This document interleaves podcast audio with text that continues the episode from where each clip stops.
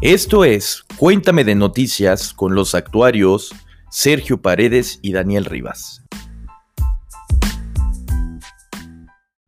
Hola amigos, muy buenos días, ¿cómo están? La mañana del día de hoy y para que tengan un excelente inicio de semana, pues hay que estar como informados, ¿no? Entonces ya sabemos que un servidor pues les contará un poco las noticias nacionales y pues tuvimos más movimiento la semana pasada, así que pues vamos a, traerles las más, las más relevantes, ¿va? Eh, la primera noticia que tenemos para ustedes es que el presidente anunció en su cuenta de Twitter que terminó su gira de supervisión de los trabajos de modernización en las hidroeléctricas de Río Grijalva. En un video destacó los trabajos en la presa La Angostura Chiapas y la planta hidroeléctrica Belisario Domínguez. Dijo que el embalse, dijo que el embalse 18 que embalse, dijo que, perdón, me hice un chorro de bolas. Dijo que el embalse 18 millones de metros cúbicos de agua hacen de esta, esta presa la de mayor capacidad en el país. Otro lado, la revista británica The Economist le dedicó su portada al mandatario mexicano y lo criticó al calificarlo como un falso mesías y al considerar que es un riesgo para la democracia. La postura del influyente medio generó molestia en el gobierno federal, el cual respondió a través del canciller Marcelo Ebrard que la publicación era insensible y que no entendía a López Obrador y su proyecto de nación. Pues ya sabemos que siempre están atacando mucho al, gobierno actual, ¿no? De México. Eh, yo creo que si ya son todos, entonces tenemos un problema aquí adentro, ¿no? Y, más que nada porque en la carta que, devolvió el, canciller, eh, mencionaban que ya sabían quién iba a hacer, que las elecciones cómo iban a quedar, ¿no? Entonces no, no nos vaya a salir una sorpresita ahí eh, un poquito non grata, ¿no? Eh, la segunda noticia que tenemos es que el presidente de México, Andrés Manuel López Obrador, presentó su declaración patrimonial y de intereses, en el que señaló que el año pasado tuvo un ingreso neto por 1.567.400 pesos, similar al del 2019 cuando reportó un ingreso neto por 1.567.640 pesos. Agregó que no es propietario de vehículos, bienes inmuebles, joyas ni obras de arte. Además indicó que solo recibe su sueldo como titular del Ejecutivo Federal, en el documento publicado en la plataforma de Declaranet, se expresa que el mandatario tiene una Afore en Pensioniste y cuenta con dos cuentas bancarias, una en Banorte y otra en Afirme. Señaló que su domicilio se encuentra en la Plaza de la Constitución sin número en la alcaldía Cuauhtémoc en la Ciudad de México. Indicó que no tiene tarjetas de crédito, no contrató ningún préstamo ni tuvo participación en ninguna empresa, sociedad o asociación durante el 2020. Tampoco recibe ningún apoyo beneficio público o de algún fideicomiso. Pues eso fue lo relevante también de él que, que, declaró. Este tiene pues, su ingreso y pues no sé qué, qué, qué es lo que haga con ese ingreso, ¿no? La tercera noticia es que y en una de las más interesantes, el presidente Andrés Manuel López Obrador anunció apenas el lunes que Petróleos Mexicanos adquirió la refinería Deer Park en Houston, Texas, la cual tiene una participación 50-50 entre esta empresa nacional y la anglo-neerlandesa Shell. Poco después, el jueves, Moody's rebajó la calificación senior a esta refinería a BAA3 desde BAA2, con la posibilidad de una nueva revisión a la baja. La calificación BAA3 es el último escalón antes de que la nota caiga en grado especulativo o basura, que son los que se ubican en el grado BA, de acuerdo con el escalón, escalofón de Moody's. Eh, para explicarles un poquito, Moody's tiene su propia escala de calificación, las cuales van desde AAA, de AAA, que es considerada la de más alta calidad y de bajo riesgo crediticio, hasta la C, que es la de más baja y por lo general se otorga por incumplimiento y tiene poca perspectiva de recuperación de capital. En cuanto a la escala de las B, de las B, la más alta es BAA, seguida por la BA y la B. Moody's también agrega los números 1, 2 y 3 junto en las calificaciones para indicar distintas obligaciones. En el caso de la 3, se refiere a la que se ubica en el rango inferior de esta categoría de calificación genérica. BBVA explica que un bono basura es aquel presentado por un emisor que esté calificado con grado especulativo por debajo de la BAA en el caso de Moody's, es decir, si Deer, Park cayera un escalón más al BAA, en este caso, eh, ya sería considerado basura. Estamos, pues, la calificación está uno de considerarse un bono basura y pues a ver, a ver cómo nos vaya ni siquiera quisiera ahondar un poco en esto, ¿no? La cuarta noticia que tenemos es que la Secretaría de Hacienda y Crédito Público presumió esta tarde que el mes, en la tarde de la semana pasada, de, de, ay, no me acuerdo qué fue día, creo que fue viernes, que el mes de abril del 2021 los ingresos presupuestarios alcanzaron la suma de 2 billones de pesos, lo que representa una cifra récord que se logró aún sin recursos del remanente de operación del Banco de México. Hacienda reportó que en abril del 2021 los ingresos presupuestarios aumentaron 1.1% real anual, lo que refleja una mejora respecto a abril del año pasado cuando los ingresos cayeron 19% real anual como consecuencia de los primeros efectos económicos de la pandemia de la COVID-19. En su reporte mensual de finanzas públicas y deuda pública, indicó que entre, abril y, entre enero y abril del 2021 los ingresos presupuestarios ascendieron a 2 millones, billones de pesos, lo que representó 55.631 millones de pesos más respecto de lo programado en la Ley de Ingresos de la Federación. Hacienda destacó la, mejoría sostenida en la actividad económica y el combate frontal a la evasión y la defraudación fiscal, ya que eso se reflejó de manera particular en la recaudación del IVA, que superó lo programado en 47.4 mil millones de pesos. Sin embargo, el ISR no se ha recuperado, ya que se quedó casi 33 mil millones de pesos por debajo de lo programado y resultó 1.8% menor de respecto, del, respecto del primer cuatrimestre del 2020. Esas fueron las noticias más relevantes de, de, de la semana pasada y pues ahora los dejo con nuestro amigo Checo para que nos cuente las noticias internacionales.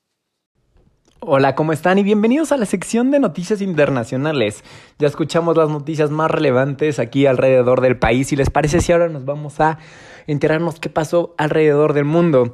Y bueno, vamos a empezar con la empresa Amazon porque esta semana el Procurador General de Washington, D.C., Carl Racing, demandó a la empresa Amazon por monopolio y comentó que sus políticas y su dominancia en el mercado hace que comprar productos en Internet sea más caro. Comentó que Amazon infla los precios de diferentes de productos en su plataforma y también está restringiendo que haya competencia sana principalmente en este e-commerce. Y bueno, Amazon se une a Google y a Facebook como tres de las empresas más grandes en Estados Unidos que han sido demandadas por prácticas monopólicas. Y bueno, les vamos a ir comentando cómo va avanzando este caso, qué es lo que pasa, eh, cómo van todas las alegaciones y qué va diciendo el procurador de la general de Washington y que va diciendo Amazon. Pero bueno, esta semana, ¿cómo contestó Amazon?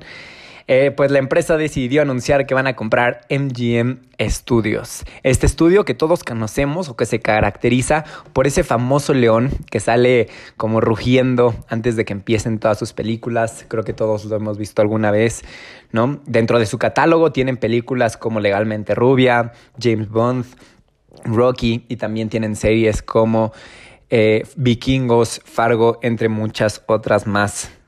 Y bueno, este le da un plus a Amazon y a Amazon Prime en esta competencia que está viendo, en esta gran competencia que está viendo para eh, plataformas que distribuyen películas o series en Internet, como Netflix, como Disney Plus. Entonces, pues bueno, todas estas películas, todas estas series que tienen MGM Studios se van a ir a Amazon Prime, lo que les puede generar una muy buena cantidad de suscriptores. Y bueno, vamos a hablar de Facebook. ¿Por qué? Porque después de varios años, Facebook e Instagram decidieron poner la opción de esconder el número de likes o de reacciones que tienen los posts o las publicaciones de sus usuarios.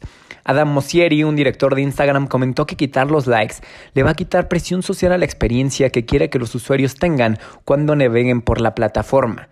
Comenta que los estudios que se han hecho todavía no han podido comprobar que quitar los likes ayuda a mejorar el bienestar de sus usuarios, pero que él cree que puede ser muy buen inicio.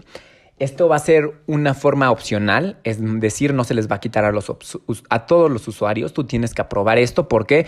Porque dice que muchas empresas chicas y muchos influencers se les paga de acuerdo al número de likes que tienen en sus publicaciones. Es por eso que por el momento lo están dejando como una forma opcional. Si tú quieres que en tu perfil no aparezcan los likes, los puedes quitar, pero si necesitas que aparezcan, también los vas a poder dejar sin ningún problema.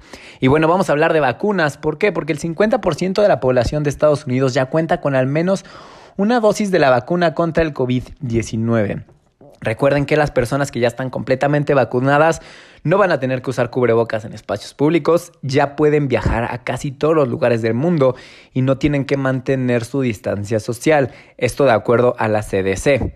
Y bueno, en Estados Unidos, para promover que más gente se vacune, están dando diferentes tipos de incentivos. Por ejemplo, el día jueves en California anunciaron un programa llamado Backs for the Win, vacúnate para ganar, y en este caso el ganador entra a una rifa donde van a estar rifando 116.5 millones de dólares en premios para todas las personas que ya tengan mínimo una dosis de su vacuna. También esta semana en el estado de Ohio anunciaron a su primer ganador en una lotería donde se rifó un millón de dólares. Entonces, si eras una persona vacunada en el estado de Ohio, entrabas a esta lotería. Y bueno, el ganador fue un joven de 22 años llamado Abigail Bukensky. También los New York Knicks anunciaron que si avanzan a la siguiente ronda de los playoffs, solo van a venderle tickets a las personas que ya estén vacunadas. Entonces, bueno, hay incentivos. Igual recuerden, la vacuna no es para que ya nos valga, ya estamos vacunados, ya podemos salir, hay que seguir teniendo muchos cuidados y creo que en México vamos muy bien, vamos muy bien avanzando con las vacunas. Esta semana ya igual personas entre 40 y 49 años van a poder empezar a vacunarse, pero recuerden, hay que seguir cuidándonos. Y bueno, vamos a hablar de mercados. ¿Por qué? Porque hace 125 años se creó el Dow Jones Industrial Average. Este índice apareció hace 125 años por primera vez en el Wall Street Journal y consistía solamente de 12 acciones. Desde ese día ha crecido. Actualmente es un índice de las 30 compañías más grandes de Estados Unidos. Y bueno, si hubieras comprado una acción de este índice, hace 125 años estaba cotizando alrededor de los 40 puntos y el día de hoy cotiza arriba de los 34 mil. Y bueno, ¿cuál es una queja del Dow Jones? El Dow Jones es un índice que está pesado por el precio de la acción más que por la capitalización del mercado. ¿Esto qué quiere decir? Que las acciones que estén dentro de este índice, las acciones más caras son las que van a tener más peso. Pero que una acción más cara no quiere decir que una empresa tenga más valor que otra. Entonces vamos a poner un ejemplo, la empresa United Healthcare, que tiene un valor de 390 billones de dólares, como el precio de su acción el día de hoy está en 412 dólares, tiene más peso en el Dow Jones que una empresa como Apple.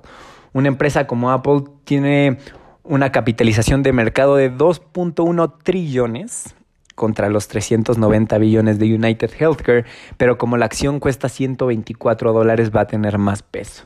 Entonces, bueno, este es un ejemplo de un índice de cómo se compone y cómo se va moviendo. Se va moviendo más por las acciones más caras, no por las empresas más grandes, digamos. Y bueno, ¿y cómo cerraron los índices de esta semana? Ya que estamos hablando de índices, el índice S&P 500 cerró la semana cotizando en los 4.204 puntos, el Nasdaq en los 13.749 el Dow Jones en cuanto en 34.529 y el día de hoy Bitcoin cotiza en los 35.000 dólares. Y bueno, espero les hayan gustado las noticias internacionales, que tengan muy buena semana y nos estamos viendo en otro Cuéntame de Finanzas y en otro Cuéntame de Noticias. Hasta luego.